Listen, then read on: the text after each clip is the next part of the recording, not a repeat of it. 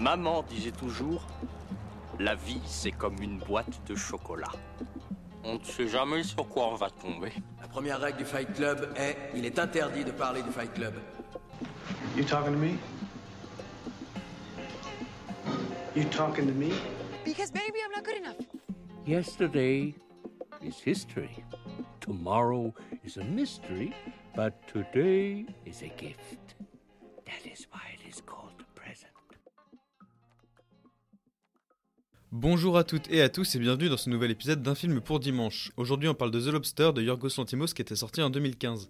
Et Yorgos Lanthimos c'est un personnage qui est un peu particulier dans le cinéma américain et européen récent on va dire parce qu'il a fait des films d'abord en Europe puis après aux états unis Bah déjà c'est un réalisateur un peu particulier parce qu'il est grec et c'est à ma connaissance un des seuls réalisateurs connus qui est récemment, euh, qui est récemment apparu on va dire de ce pays-là.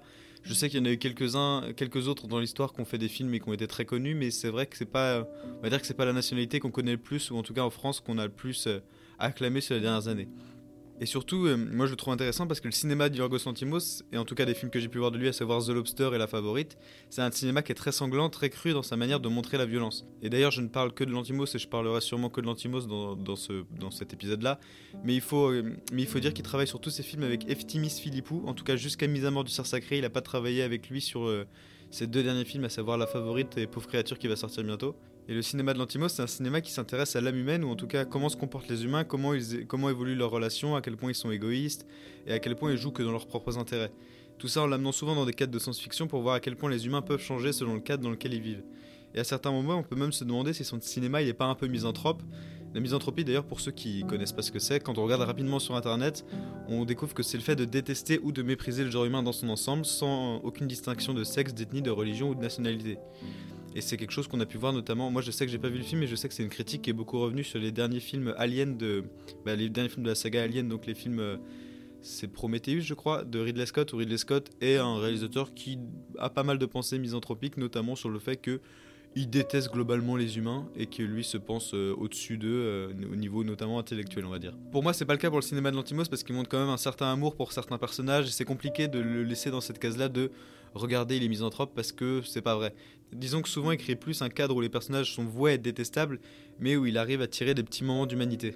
Mais pour revenir sur The Lobster, de quoi ça parle? Dans un avenir proche, être en couple est une règle de la société.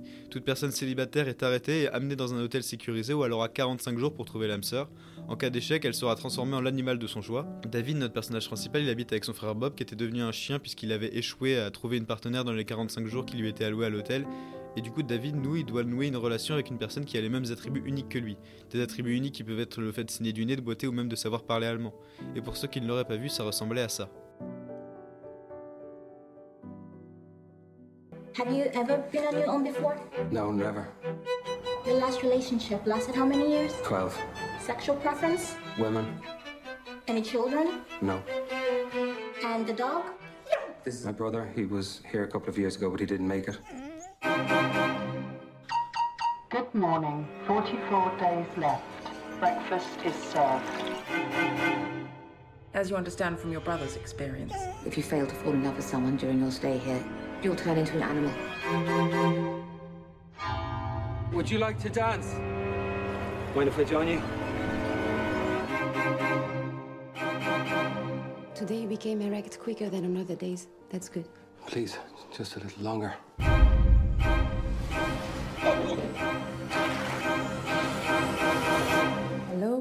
Everyone. My defining characteristic is that I have a very beautiful smile.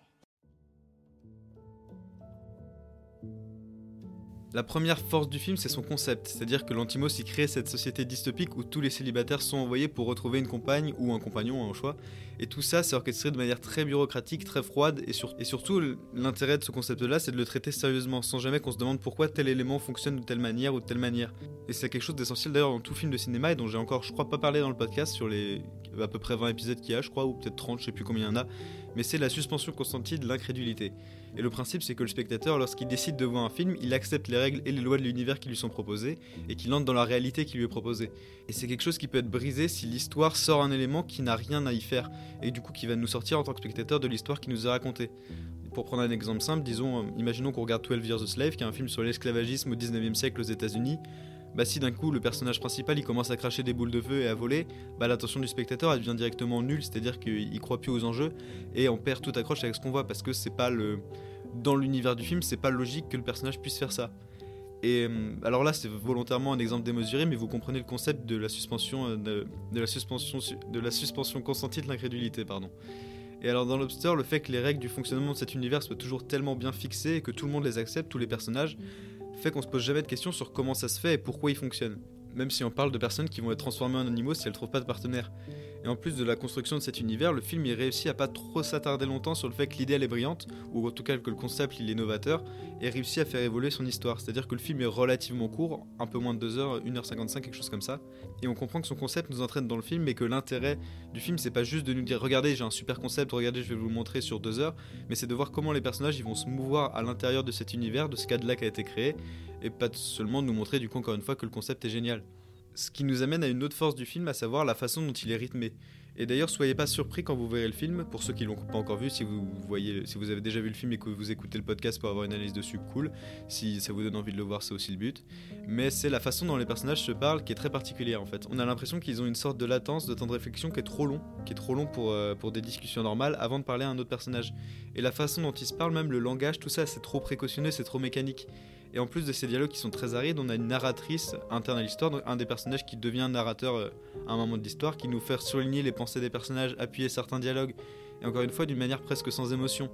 Mais le film y réussit à nous faire comprendre que c'est la brutalité, le côté très sec de son monde, qui fait que les personnes sont réduites à au fait parler de manière robotique et de manière euh, absolument pas naturelle. En fait, c'est des conversations qu'on n'aurait jamais dans notre monde à nous on a vraiment l'impression parfois d'assister un peu au speed dating le plus gênant qu'on qu'on pourra avoir dans notre vie, avec un parterre de personnes qui n'ont pas envie d'être là, qui sont traitées comme des fonctions, qui sont déshumanisées, et même la vision du sexe est traitée de manière très froide, presque de manière, euh, comment dire, presque de manière médicale, c'est-à-dire pour vérifier que tous les organes sont, en état de fonctionnement et que si le personnage doit trouver une partenaire, il pourra utiliser de ses, euh, on peut presque dire, de ses fonctions sexuelles, quoi.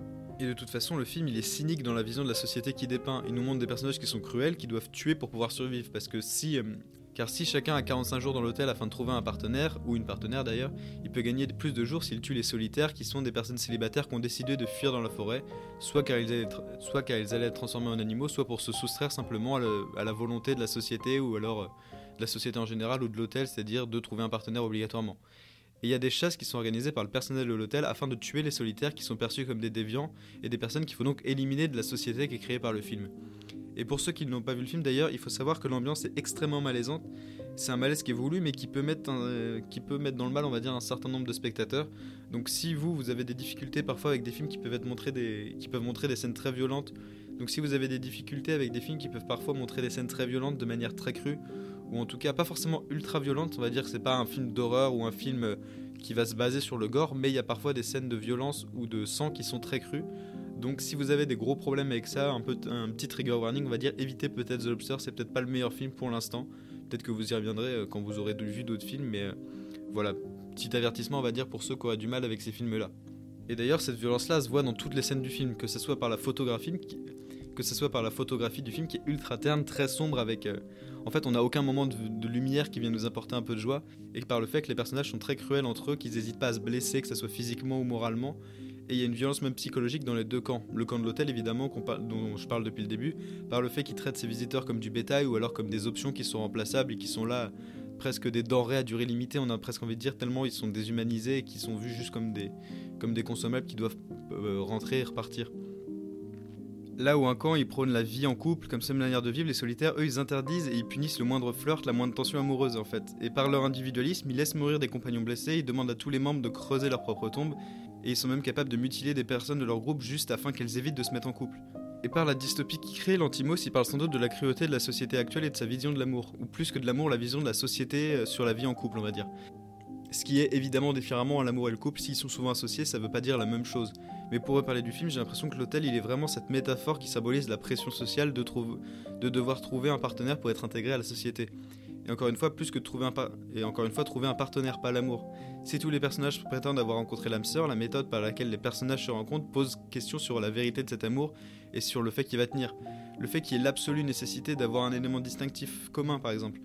Des éléments comme le fait de saigner du nez, de boiter ou d'avoir un bégaiement. Parce qu'en fait, ça pourrait vouloir dire qu'on perçoit le monde des relations comme un grand marché où chacun devrait retrouver une personne qui est semblable, avec les mêmes qualités, les mêmes défauts, et ainsi former un couple qui serait compatible. Alors qu'il est évident, en vrai, pour n'importe quelle personne qui un jour ne serait-ce que croché sur quelqu'un, que c'est pas vraiment toujours quelqu'un qui nous est similaire sur qui on va on va être attiré en fait, par qui on va être attiré.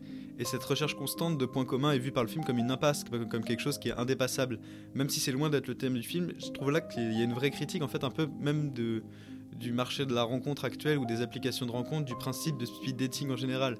Le principe d'avoir une liste de critères bien établis, de points à cocher, d'une froideur.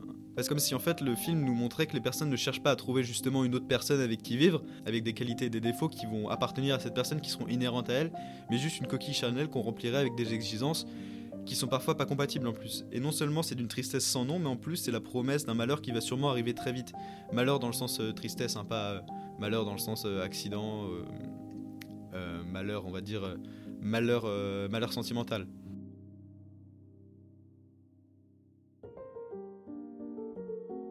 Et en fait, The Lobster, c'est un film qui pose toujours la question du développement des relations, des sentiments dans un environnement cloisonné.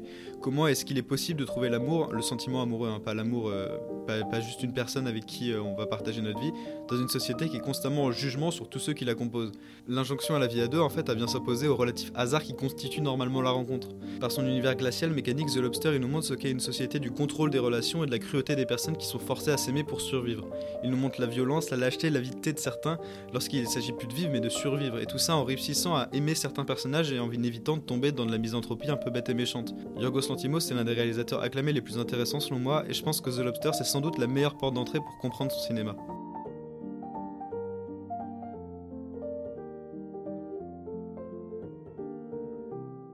Merci à tous d'avoir écouté ce nouvel épisode d'un film pour dimanche, j'espère qu'il vous a plu. Pour ceux qui voudraient voir The Lobster, il est disponible sur Amazon Prime ou alors à la location en ligne ou au format physique, DVD Blu-ray.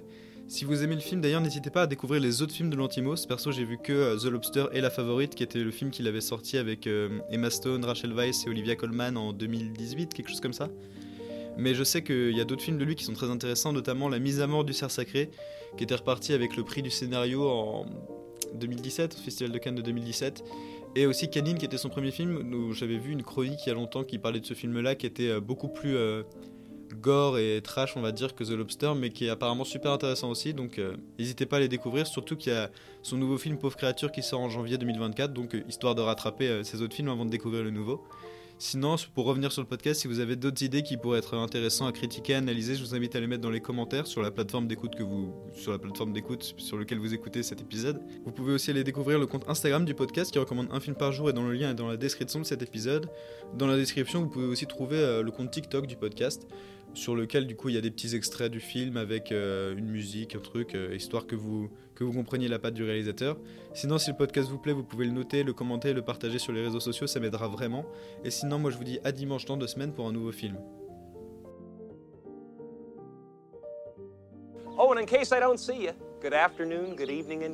Oh.